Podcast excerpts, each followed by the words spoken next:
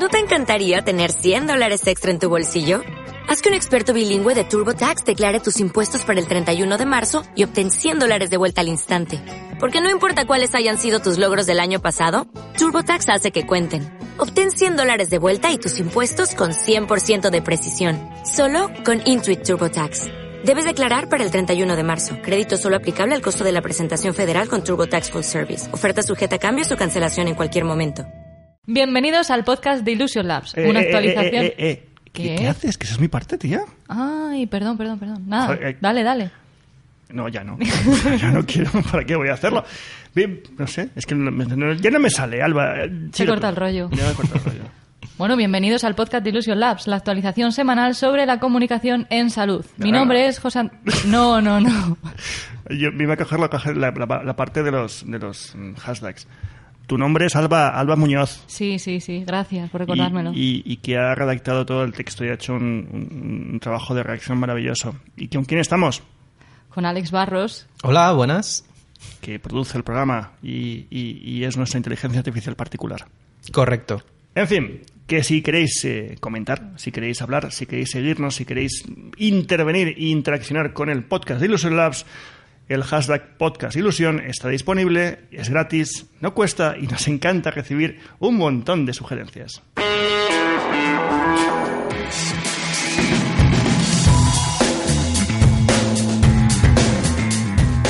Esta semana el tema está claro, ¿no? Sí. ¿Tú No. lo, lo vas a pillar? Sí.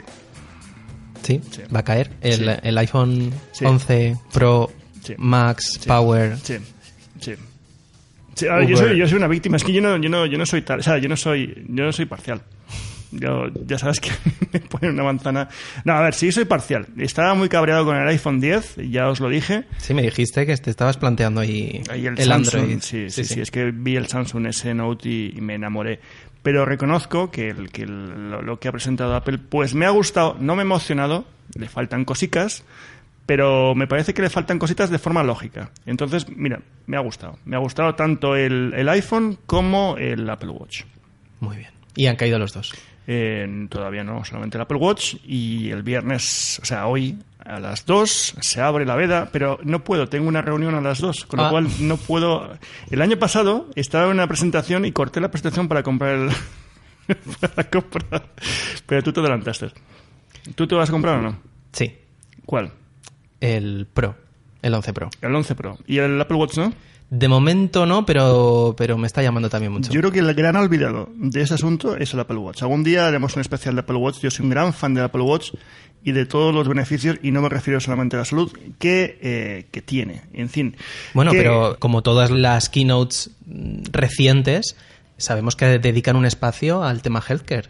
Sí. Y que cada vez más están poniendo más, más carne en el asador, sobre todo a través del, del Apple Watch. Pues Sí. la, la promo de Apple Watch era lacrimógeno. Era Sí. gente que había salvado la vida de sus hijos y sus nietos. Y, sus...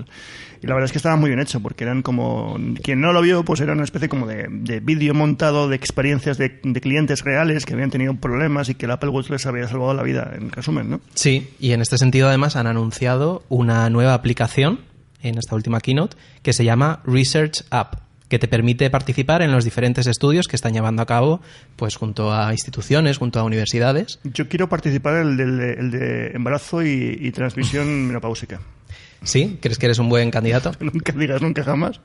Bueno, pues de momento, eh, a través de esta aplicación, que por cierto solo de momento se puede en Estados Unidos, pues han anunciado tres estudios. Uno que es el de la salud de la mujer, que lo hacen junto al Harvard T.H. Chan School of Public Health y el National Institute of Environmental Health Sciences. Alba, te das cuenta que Alex cada vez habla más como Siri. Sí, sí, yo no sé qué le pasa. Hay que actualizarlo. Sí. Pues se trata de un estudio a largo plazo que está centrado en los ciclos menstruales y las afecciones ginecológicas y servirá para alertar de pues cosas como el síndrome del ovario poliquístico, infertilidad, osteoporosis, embarazo o la transición menopáusica. No, olvidemos que el estudio que ya empezó hace unos dos, años, año y medio, eh, precisamente con la, con la Asociación Americana del Corazón, eh, es el que ha dado todos los macrodatos, ha sido el estudio más grande del mundo de macrodatos sobre ritmos cardíacos y gracias a eso el, este aparato, pues en teoría, es muy efectivo. Yo tengo que decir, y ya lo dije alguna vez, que me ha dado alguna alerta, pero eran cuando mm, era, cuando era más delicado. Según vas utilizándolo, se va adaptando bastante a tu, a tu ritmo. Hmm, pues han anunciado otro estudio que es similar a este, que lo hacen con el Hospital de Mujeres de Brigham y la Asociación Americana del Corazón, y estudiará la relación entre el movimiento, el ritmo cardíaco y las hospitalizaciones, las caídas, la salud del corazón y la calidad de vida. Y por último, un estudio de audición, que están, están introduciendo ahora en el Apple Watch temas de, sonido, de volumen y cómo afecta al oído. Y este estudio pues, va a analizar los factores que afectan a la salud auditiva. Recopilará datos para entender cómo la exposición a los diferentes sonidos del día a día pueden afectar a nuestro oído y los resultados pues también dicen que los van a compartir con la, con la Organización Mundial de la Salud. De hecho ya el Apple Watch te permite coger todos tus ritmos eh, cardíacos, todo tu historial, todo tu, incluso tus, tus electrocardiogramas y compartirlos casi en tiempo real con, con la persona que tú quieras, en este caso un doctor, eh, si estás en bajo observación, etcétera. Es, es, la verdad es que es increíble. Otra cosa es que, eh, bueno, pues ya sabemos todo lo que hay, ¿no? Cuanto más información biométrica tengamos, pues más nos van ajustando, pero me parece muy interesante. Reconozco, insisto, que el Apple Watch a mí me parece uno de los grandes olvidados y todo el mundo está con el, iPhone. El iPhone mola mucho, tiene tres cámaras. Pero el Apple Watch, insisto, que a mí me, me hace especialmente ilusión. Pip, pip, pip. bueno, esta semana vamos a hablar de algo muy chulo, Alba. Ah, sí, ¿de qué vamos a hablar? Pues lo que estamos viviendo en primera persona, las reuniones de ciclo. Y es que todos los laboratorios farmacéuticos en estas fechas, desde que hemos empezado prácticamente septiembre hasta ya estas semanas, han estado todos de, de reuniones de ciclo. ¿Qué son? ¿Para qué sirven? ¿Qué tipos hay? ¿Cómo se organizan? Vamos a hablar de ello. Bueno, bueno, pero de esto yo no sé. Me tendrás que explicar tú, ¿para qué sirven este tipo de reuniones? Pues sirven para muchas cosas. El principal objetivo que tienen estas reuniones suele ser motivar a la gente, apurar el final de año y afianzar las estrategias que se han planteado a principios del año. También tienen que confirmar todos los compromisos, compromisos de objetivos de ventas, planes estratégicos, de marketing, bla, bla, bla. También se utiliza mucho, ya que estás reunido con tu equipo, hacer piña. Si es que ha pasado todo el verano, que la gente se ha aislado, la gente no se ha mandado teóricamente correos, y bueno, tienes que volver y, hacer equipo, que es muy importante porque es la única forma de avanzar. Y por supuesto, también se utiliza estas reuniones de ciclo para, para hablar de las novedades, de, de, de, de, las novedades del mercado, de las noticias que ha habido, y, eh, y también se utiliza para entrenar a la gente, para formarles. Estas reuniones pueden ser dentro de la compañía o fuera. Si es fuera, pues se llaman upsides. Y si es dentro, pues se llaman reuniones. En cualquier caso, ¿de qué depende? Pues de la pasta. Si alguien tiene dinero, pues irán fuera. Y si no tienen dinero, pues no. También es cierto que ahora en septiembre las reuniones de ciclo pues se suelen hacer en aspecto... bueno, también es cierto que en septiembre las reuniones de ciclo se suelen hacer en lugares más comedidos, más, más concretos. Son reuniones que llegas de vacaciones, no pueden ser muy festivos y vas a currar. Con lo cual se suelen hacer en las oficinas o en hoteles cercanos, etcétera. De todos modos, eh, bueno, pues esto es un poco la parte teórica. Bueno, bueno, pero en esencia, ¿para qué sirve una reunión de ciclo? Pues yo creo que una reunión de ciclo sirve para muchas cosas, pero lo mejor es que nos lo explique alguien que sepa un poquito más de esto. Hombre, ¿a quién tenemos por aquí? A la tía más maja del mundo, a la tía que más curra, a, la sonrisa perpetua, a la responsable de CIS Eventos, Erika Muñoz. Bueno, bueno, bueno, que me sonrojo. Muchas gracias por invitarme a vuestro programa. Eh, gracias por venir y cruzar, y cruzar el despacho que nos separa. Oye, eh, Erika, tú que estás todo el día de evento en evento, es la mujer con más agenda del, de la agencia. Eh, cuéntame un poquito, ¿qué, cree, ¿qué crees que es todo esto de, de, los eh, reuniones de ciclo? Eh, si pudieses abstraérmelo, ¿qué es una reunión de ciclo? Una reunión de ciclo es donde se juntan varias personas de, una compañía para conseguir un, un, fin, ¿no? un objetivo que, que marca la compañía y que, y que cada persona individual tiene como, como meta. También las reuniones de ciclo se habla mucho de, del proceso, o que sí que hablamos de ello. Pero lo que no se habla es que, en el fondo, para mí, y, no sé si opinas lo mismo, como todo es una narrativa, es una historia, es un storytelling, ¿no? Y si yo tengo que coger un grupo de gente y convencerles de que al final de año tienen que apretar mucho en ventas o, conseguir un objetivo o implementar un nuevo producto, les tengo que hacer un, nuevo mindset. Entonces, para eso hay que, hay que construir nuevas narrativas, ¿no? Eh, ¿Qué opinas de los storytelling dentro de un evento? A ver, son algo, son algo complicados porque el, cliente, ¿no? En este caso, eh, te dice lo que quiere y muchas veces difiere mucho de lo que, de lo que realmente necesita. Entonces hay que saber eh, leer entre líneas y hacer ese análisis, ¿no? Que desde CIS pues hacemos persona a persona, saber qué le motiva a cada uno para, para conseguir darles lo que, lo, que, lo que nos piden. Que vuelvo a insistir que no es lo que quieren, sino lo que necesitan muchas veces. Bueno, ese storytelling se puede implementar de mil maneras diferentes. Por lo general, lógicamente, las historias, ¿cómo se cuentan? Pues se cuentan hablando, y ahí está la importancia de los líderes, que sean capaces o no de transmitir un mensaje. Ahí lo sabe muy bien Erika, porque precisamente lo que hacen es, es hablar antes con los líderes para construir esos mensajes previos. Y luego, eh, lógicamente, distribuirlo a través de, de, de, elementos audiovisuales, que suelen ser vídeos, imágenes, materiales, pero también a través de roleplays y actividades. Te voy a hacer una pregunta. ¿Cuál ha sido el roleplay más raro que has hecho? Digo, digo para un cliente. Eh, ¿Una tabla periódica? ¿Una tabla periódica? ¿Para, para hacer un que, roleplay? Sí, efectivamente, en el que cada miembro del equipo era un elemento de la tabla periódica. Y se combinaban. Efectivamente. ¡Qué bonito! ¡Qué bonito! Curioso diferente. Joder, ¿yo te cuento una? Sí. Nosotros hace un montón de años destrozábamos hoteles, mm, habitaciones de hotel. ¿En serio? Sí. Era, era, tenía mucha presión. Entonces mm, descubrimos que un hotel estaba, iba a hacer reformas. Entonces tenían que eliminar muchos paneles y eran de pladur. Entonces decidimos poner a la gente cascos y, y, y gafas y, y, lo que hicimos era destrozar el hotel. Ay. Sí, molaba mucho, pero luego los de riesgos laborales que estaban en esa época ya muy on fire casi nos matan. Normal. Pero no sabes lo, lo, tranquilos que se... Ahí te das cuenta del estrés. Sí, sí. en fin. Eh, oye, Erika, tú que sabes mucho de esto y que de hecho hoy estás preparando una nueva reunión, en este caso no de ciclo, una muy chula que luego nos contarás un poquito. Pero cuéntanos tu, todo el proceso, desde que te llaman hasta que se desarrolla una reunión de ciclo, ¿cómo funciona esto? Pues es complicado, es complicado porque, bueno, siempre se quiere todo, pero te tienes que ajustar a un presupuesto que, que siempre te marcan. Entonces, pues bueno, hay que hacer un poco encaje de bolillos, ¿no? Como La se, tiranía del como presupuesto. Se suele decir. El querer y no poder, ¿no? Efectivamente. Entonces, bueno, lo que pues primero es detectar, ¿no? Un poco qué es lo que necesita para poder construir una historia, ¿no? Y que esa, que esa historia eh, que sea creíble y que todo el equipo eh, remea a la vez. Entonces, bueno, en, en, este caso son vitales y importantes los pequeños matices, ¿no? Porque son los que, son los que dan lugar a, a que todo el mundo esté convencido y a que todos estén en el, en el mismo barco y luchando los por detalles, el mismo objetivo. ¿no? Todos los detalles de, de un evento. Es que ahí está, ahí están los, ahí está la diferencia, porque muchas veces no es tanto el presupuesto que se tiene, y ahí te lo digo yo también por experiencia, porque mira que hay muchos eventos, ¿eh? Hay muchos eventos de Uf. pasta, pasta y pasta, y eventos a la vez de, de nada, de que, que, que, nos hemos gastado más aquí dentro de Illusion Labs en nuestros eventos. Eh, pero no es cuestión de lo que te gastas, sino cómo transportas el mensaje. Y hay veces que los detalles desde cómo doblas una servilleta hasta cómo le dices la cosa a la gente cambia. Y es que, ¿qué son los matices? Los matices no, sé, no deja de ser un poquito de luz sobre la oscuridad y todo, todos esos focos de luz al final te dejan ver el camino y el mensaje. Si lo obvias y vas directamente a, a, a los pormenores del evento, pues evidentemente pierdes toda la esencia, ¿no?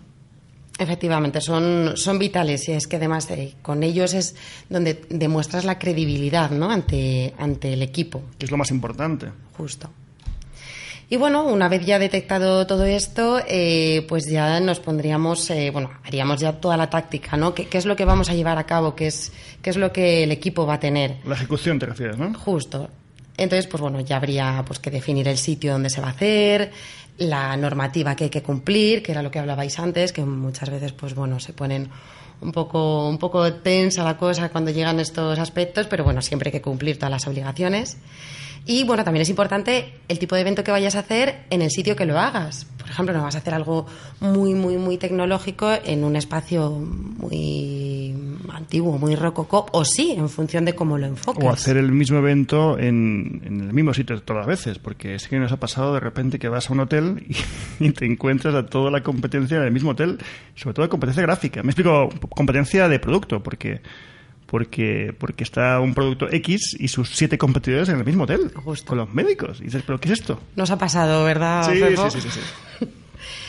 Y bueno, un poco lo que os comentaba, ¿no? Eh, luego también pues todas las piezas que, que vamos a desarrollar, ¿no? La, la producción, el llegar a tiempo, esos quebraderos de cabeza que, hay una parte que me interesa mucho y es el uso de la tecnología dentro de los eventos. Y, y aquí, aunque os sorprenda a todos, pero es que tenemos una persona que, insisto, no es una persona, es un algoritmo muy, muy avanzado, pues sabe bastante de esto. Y de hecho ayer descubrí una cosa en Twitter que no, no lo sabía y me gustó mucho en tu Twitter, Alex. Es que ponías... creat- creat- eh, eh, mm, ¿Cómo? Em, di- no, no, creatividad digital no era...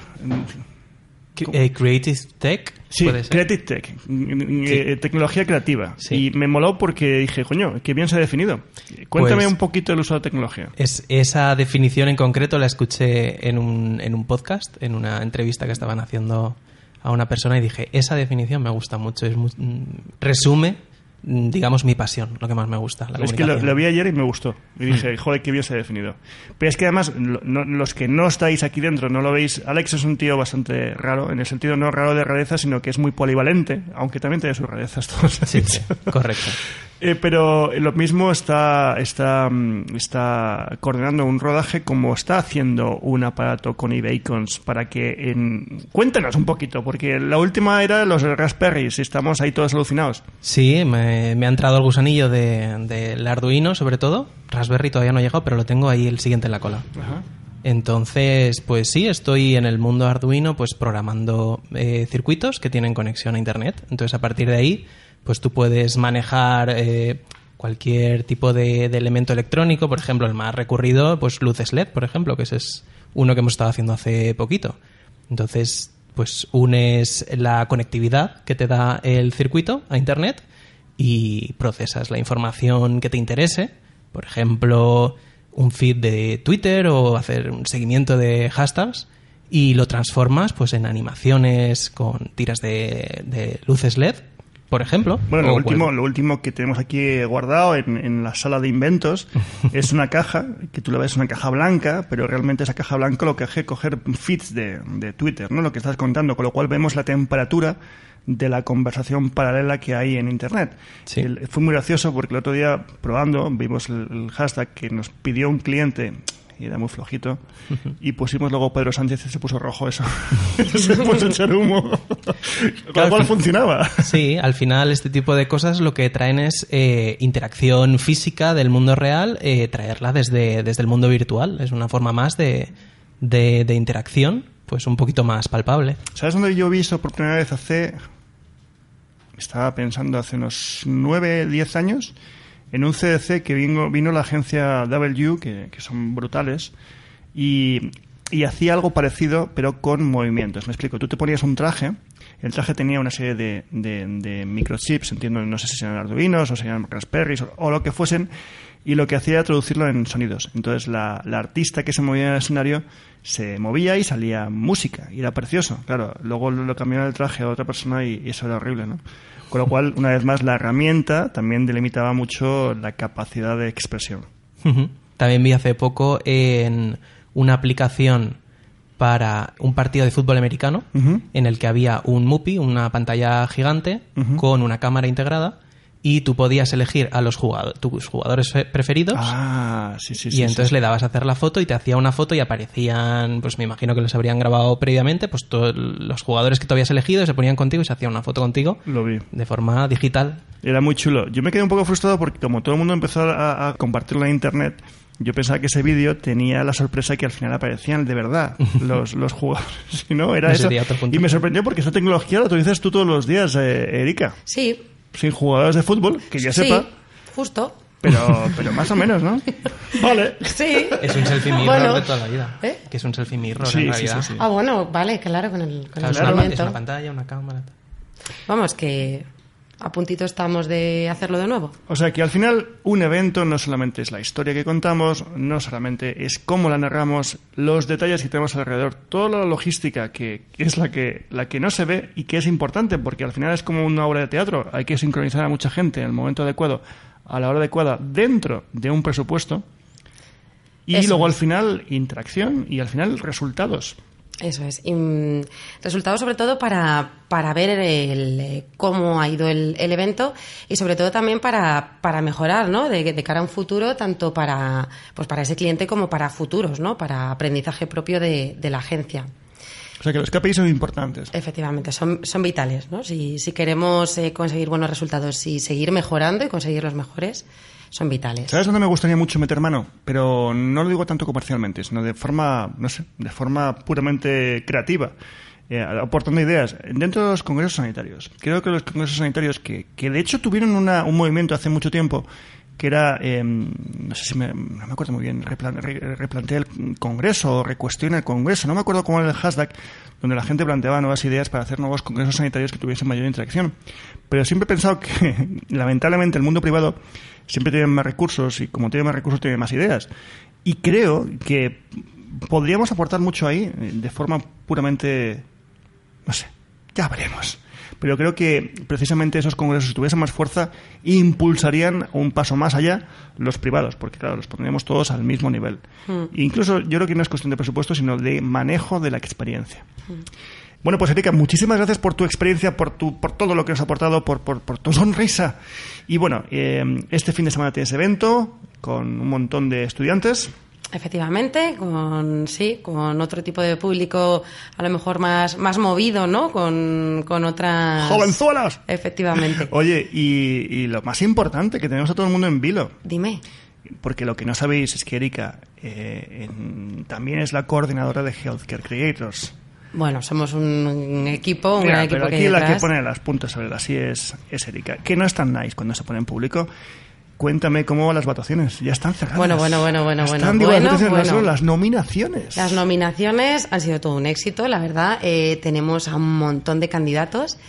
Y bueno, a todos los que han sido nominados, eh, que esperen un correo, una notificación, algo por nuestra parte, así que todo el mundo bueno, atento. Ha, sido un poco nazi porque has eliminado muchos. Muchos que no cumplían las, las, las bases legales del concurso, pero bueno, esto es así, como decía antes con los eventos, hay que cumplir las normas. Estamos de acuerdo. ¿Cuándo salen las votaciones? Porque tenemos las nominaciones, ahora son las votaciones. Ahora es lo que cuenta. Ahora aquí ya estamos tipo gran hermano. Aquí hay que hacer el. Hay que. Hay que Aquí ahora hay que meter votaciones, hay que implicarse, hay que darse de alta y por favor ahí interaccionar porque si no el premio puede recaer sobre cualquiera. Eso es, tenemos a todo el equipo ahora mismo pues eh, haciendo toda la, la recopilación de los datos y nada, en el día 23 en la web ya tendremos a todos los nominados y empezaremos ya con la fase de, de Bueno, votaciones. Cabe decir que todo esto parece muy pro, pero estamos aprendiendo sobre la marcha. Ahí estamos haciendo una criba personal importante porque, claro, no todos los cuentas eh, tienen los datos suficientes. En cualquier caso, ha sido un éxito porque tenemos más de 900 eh, nominaciones, un montón de dados de alta que se nos ha ido de las manos. Y yo espero que ahora en las votaciones os pongáis las botas porque ahora es cuando cuenta y ahora es cuando se sabe. En fin, que el día 23, para eso vamos a poner la cuña, la nueva cuña que ha hecho aquí nuestro algoritmo Alex y que, y que creo que es muy chula. En fin, Healthcare Creators, muchas gracias. eh, Importante, Erika. Fefo, Dime. que luego también es la entrega de premios. Bueno, que hay premio físico. Efectivamente, o sea que ahí es donde está... Que ya está el diseño hecho. ¿Lo vas a compartir en las redes o no? Bueno, pero todavía no. Pero se... Es muy chulo. haremos Sí, yo lo he un- visto y es muy chulo, es muy guay. Es muy guay. Yo me gustaría tener uno, aunque no podría tenerlo. No, tú no. Yo no. Me tengo que hacer médico o, o enfermero Efectivamente, del sector y sanitario. despedirme a mí mismo, ¿no? y, y luego ser bueno. Ser Todo una por un persona trofeo. física. Todo es una- Pero lo merece. Lo merece, lo merece. Es, es de oro. Es de oro. Sí, sí. Oro macizo. ¿Cuántos quilates? A ver, dorado es. Dorado es. Ya, Estamos dando pistas. Y tiene que ver con el logo. A partir de ahí, ya está, ¿no? Bueno, ya, ¿eh? Ya que al final lo adivinan. Y es físico, Es o sea, no es un diploma, es, es algo físico, es algo que pesa, que lo puedes dejar para los papeles, ¿no? Sí. Pues venga, Bueno, vamos a para algo más. Que te calles, ya, hombre. Gracias. Chao. Llega el momento de votar en los premios Healthcare Creators. Un reconocimiento a los creadores independientes de contenido en salud. Del 23 de septiembre al 31 de octubre, entra en healthcarecreators.com y vota a tus favoritos por categorías.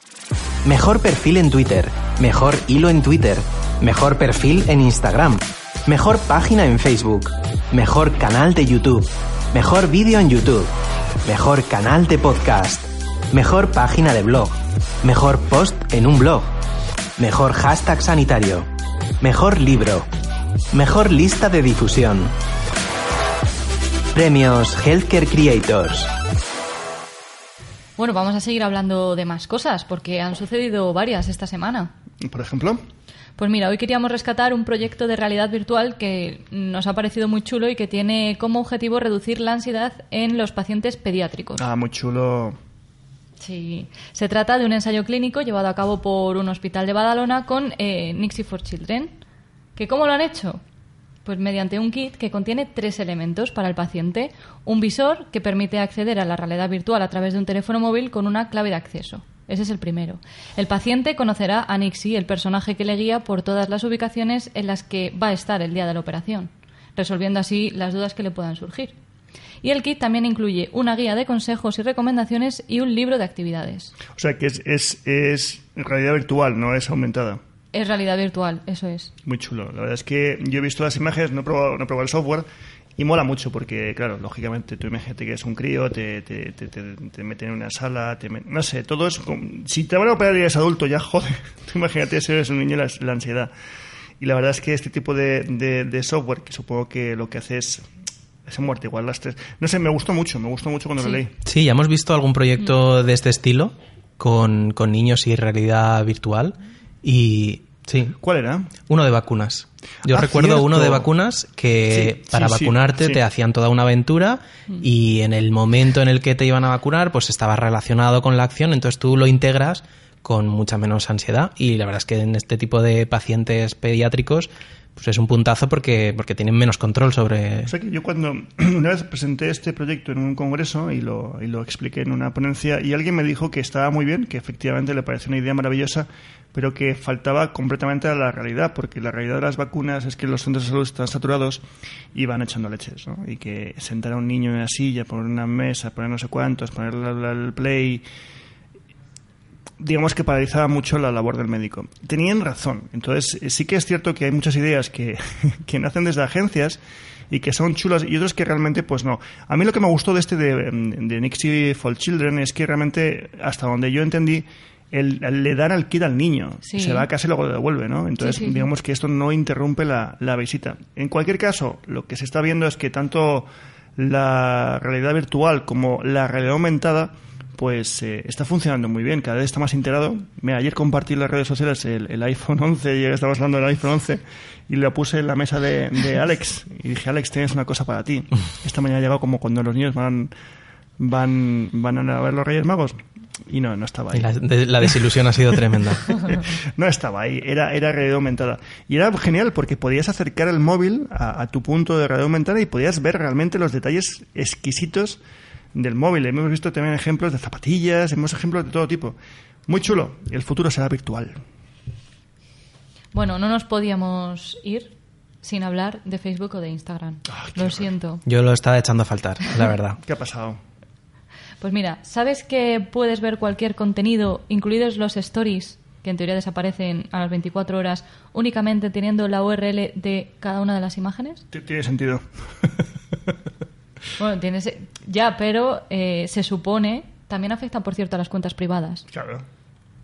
Pues el truco, que lo cuentan en BadFit, que en realidad no es un truco, sí que se debe a una brecha de seguridad de la plataforma. Ese es el problema. Que si queréis ver cómo lo hacen, os dejamos el link en la Es que descripción. no olvidemos que Instagram es una aplicación cerrada y que, y que está ahí. En cambio, cuando pasa web ya, ya tiene URL, ya tiene código, ya está abierto, ya puedes Sí. ver, ya puedes manipular. Y aquí en este caso parece ser que encima estaba alojada en Facebook. En fin, amigos de Facebook, no paráis de cagarla cada, constantemente, pero no olvidemos que tanto Instagram como, como WhatsApp, como Facebook y como dentro de poco las criptomonedas son del señor Zuckerberg. Y, y es un poder enorme. En cualquier caso, hace poco, hace dos días, a- leía sobre las fake news Y mm, últimamente no sé por qué me aparecen en todos sitios, leo mucho sobre ello. Y no, no es que tenga interés, es que me parecen, que debe ser los, los, los memes que, que leo. Y decían que al igual que Internet ha sido, igual, al igual que Facebook ha sido una herramienta de, de destrucción masiva de cara a la manipulación orgánica de la población, en el 2020, que es por lo visto cuando va a haber grandes elecciones, estamos hablando de Brexit, estamos hablando, si seguimos así, de, Euro- de España. España antes probablemente. Sí, ¿eh? en noviembre, ¿no? Sí. Y bueno, depende de hoy. Bueno, a lo que voy, que tanto Instagram como WhatsApp son doblemente peligrosas y doblemente eh, con una capacidad doble de manipulación. Y ahí realmente lo que cuestionaban no era tanto la plataforma, sino que todas las plataformas pertenecían a la misma compañía que a su vez tiene constantes quiebros de seguridad. Pero claro, entonces que dices, venga, todo el mundo fuera de de WhatsApp. No, no puedes. Imposible. Esto es una corriente y esto se ha quedado aquí. O sea que no, no hay manera de... En fin, la única filtra está en tu cerebro. Está en ti. La respuesta está en ti. ¿Pastilla azul o pastilla roja? Las dos. Como dice mi hija, las dos. Pues libros. Eh, a ver, voy a hacer una desrecomendación. ¿Esto es nuevo? Esto es nuevo, esto es nuevo. ¿Os acordáis que hace tiempo aconsejaron leer el libro de Ronin Sharma, El Club de las 5 de la mañana, y que yo dije que me lo empezaba a leer? Pues me, me ha costado tres meses leérmelo. Eso ya no es buena señal. Eso es mala señal. Sobre todo porque yo decidí a las tres semanas, no miento, a las dos semanas decidí pasarlo a las noches. El libro de las noches es el que me va a dormir. Sí. Y entonces ya de por sí va a ser lento. Vaya puta mierda. no, en serio, es algo que ese libro se puede leer en un resumen de 15 páginas y ya está. Pero te meten un libro de 200, 300 páginas hablando de el empoderamiento de la vida, de, de- de tus poderes, de tu capacidad creativa cambiante del mundo. Y dices, pero Dios mío. Y una historia muy rara, que, de verdad, una puta mierda. Me la acabé, no sé si fue ayer, y dije, menos mal. Ha acabado puedo- el sufrimiento. Ya puedo pasar a otra cosa, porque incluso la forma de leerse es densa. Luego te meten unos gráficos. A ver, yo tengo una jefa que siempre me decía que hasta lo más simple había que hacer un gráfico complejo, porque si no el cliente pensaba que éramos tontos. Yo creo que un tema de complejos suyos, más que fuese realidad. Y entonces, para decirte que, por ejemplo, que había que hacer un clic en un botón, te hacía un gráfico de, bueno, de, de- de- influencia, ¿no? Y dices, pero eh, dile que de clic, tampoco tiene más historia. O sea, cuando es complicado hay que simplificarlo, no al revés. Pues este libro obedece más a la, a la- a la- segunda parte. Para decirte que te levantes a las 5 de la mañana, te hace un gráfico ¿Qué cojones? Decirte que te levantes y que, hagas una serie de cosas por la mañana te hace un gráfico de, de, no sé, de, de- de- de cinco esferas de, de poder. Dios mío, si tómate un café, haz un poco de deporte y léete un libro y ya está. no sé, a ver, que el mensaje está bien, el libro es una mierda, que des completamente desrecomendado. O sea, esta es una nueva sección que hacemos, se llama desrecomendación de libros. Si hay alguna sugerencia más, la pondremos. El Club de las 5 de la mañana de Ronin Sharma. Desrecomendado. De recomendado. ¡Pum! En fin, con esto ya acabamos. Muchísimas gracias, Alba, por el podcast de hoy, como siempre apurado y peligroso. Nada, vosotros. Y muchas gracias, Alex, por la edición y la producción del vídeo. Digo, el vídeo. La edición y la producción del podcast. Un auténtico placer, como siempre. Y yo me despido, muchas gracias. Y como siempre, nos podéis seguir en las redes sociales, comentar y, eh, y- y darle al like en la estrellita en donde lo escuches, en iBox o en, o en donde sea. Spotify, en donde sea. no sé. En fin, hasta luego. Adiós. Adiós.